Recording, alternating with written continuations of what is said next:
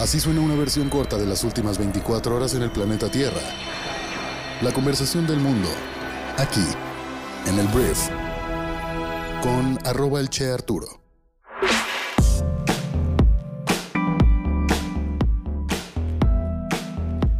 Muy buenos días, bienvenidos a esto que es el Brief para este martes 27 de abril. Yo soy Arturo Salazar, tu anfitrión y uno de los fundadores de Briefy, y aquí te vas a poder informar en unos cuantos minutos con las noticias más importantes para el día de hoy. Comenzamos. Comencemos hablando de Estados Unidos porque este martes se anunció que Estados Unidos va a compartir su reserva de dosis de la vacuna de AstraZeneca en contra del COVID-19 para ayudar a reducir los aumentos repentinos de COVID en otros países.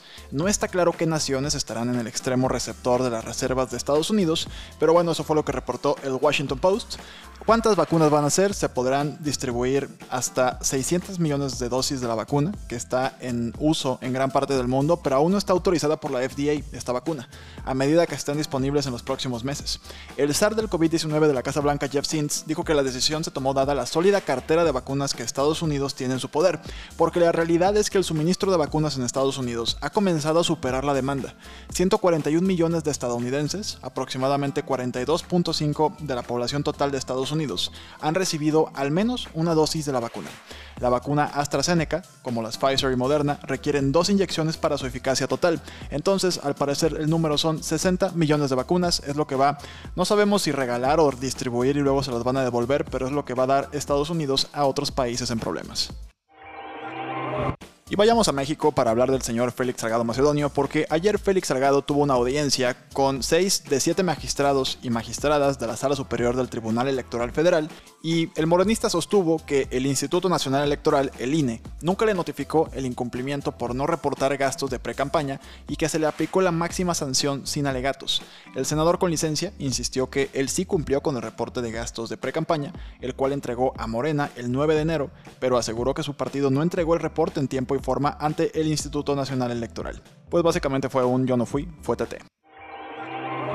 Hablemos de Turquía y de Estados Unidos, porque ayer hablábamos de cómo el presidente de Estados Unidos, Joe Biden, reconoció la masacre de armenios cometida por los turcos y lo reconoció como un genocidio. Entonces, después de un extraño silencio de un par de días, el presidente de Turquía, Recep Tayyip Erdogan, dijo este lunes que el reconocimiento por parte de Estados Unidos del genocidio armenio carecía de fundamentos y advirtió de su impacto destructor en las relaciones entre ambos países. Al final es la primera vez que un presidente de Estados Unidos hace ese gesto de reconocer a la matanza de los armenios como un genocidio y pues las relaciones entre Turquía y Estados Unidos al parecer van a empeorar. Y bueno, quedándonos con Joe Biden, eh, se espera que el presidente de Estados Unidos anuncie pautas relajadas para el uso de mascarillas o tapabocas al aire libre en público esta semana. Estados Unidos va muy fuerte con el tema de la normalización ya, la, vuelta a la normalidad sin, sin, cubrebocas y sin ya medidas tan estrictas. Las fuentes han indicado que es posible que ya no se anime a las personas que están completamente vacunadas a usar tapabocas al aire libre cuando estén cerca de otras personas. Y el doctor Anthony Fauci, que es una eminencia en el tema de salud pública en Estados Unidos, eh, en una entrevista dijo que el riesgo al aire libre es realmente muy bajo, particularmente si estás vacunado. Entonces, al parecer, Joe Biden esta misma semana anunciará una relajación de medidas en contra del COVID-19 en varios lugares de Estados Unidos. Hablemos de AstraZeneca, el laboratorio AstraZeneca que es uno de los desarrolladores de vacunas contra el COVID-19, porque el día de ayer se anunció que la Unión Europea ya inició acciones legales en contra del fabricante de vacunas, porque, bueno, la Comisión Europea, el Poder Ejecutivo de la Unión, dijo que estaba demandando a la empresa por no respetar su contrato de suministro de vacunas y por no tener un plan confiable para garantizar las entregas oportunas. AstraZeneca dijo que la medida fue sin fundamento y dijo que se defendería firmemente en los tribunales. Hablemos de Tesla, porque las ganancias de Tesla alcanzaron un récord trimestral el día de ayer. Se anunció el lunes un sólido desempeño financiero trimestral que refleja los continuos aumentos en las ventas y la producción en todo el mundo. El fabricante de automóviles eléctricos informó ganancias de 39 centavos por acción en el primer trimestre, y esto fue un aumento significativo de los 24 centavos por acción que informó para el cuarto trimestre del año 2020.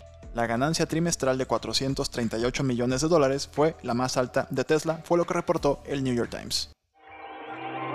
Hablemos de fútbol, porque el director general de Spotify, Daniel Eck, y un grupo de inversionistas esperan comprar el Arsenal, que es el equipo de fútbol del norte de Londres. Este consorcio de compradores potenciales incluye a los exjugadores del Arsenal Dennis Bergkamp, Thierry Henry y Patrick Vieira.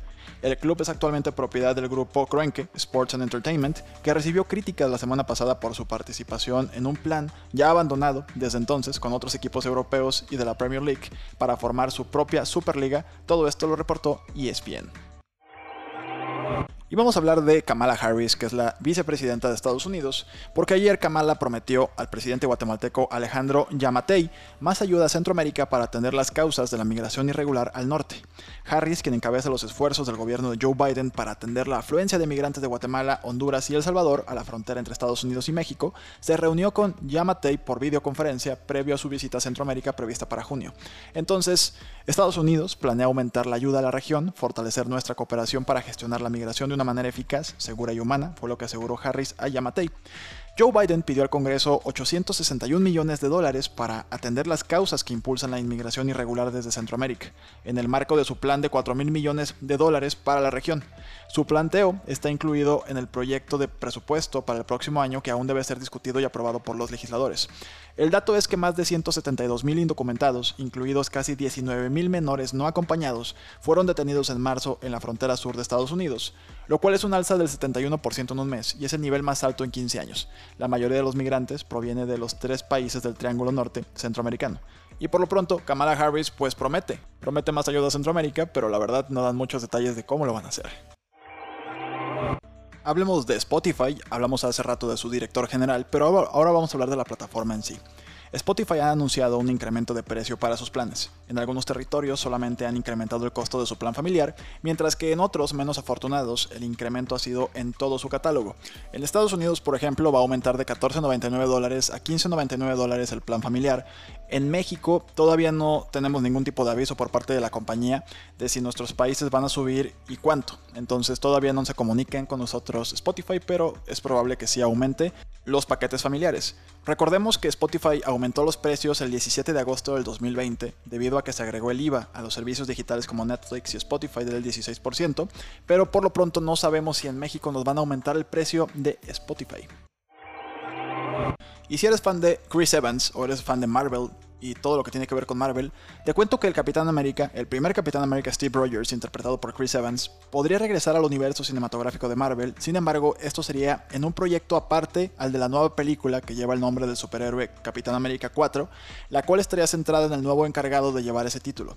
El reportaje, o más bien un reportaje de Deadline, asegura que no hemos visto el final de Chris Evans en el universo cinematográfico de Marvel, y el actor que lo vimos por última vez vestido del Capitán América en Avengers Endgame en 2019 regresaría para un proyecto en solitario con una trama que por ahora se desconoce, pero existen varias posibilidades, incluyendo la historia de Steve después de separarse de la línea temporal de los Avengers originales para regresar las piedras del infinito.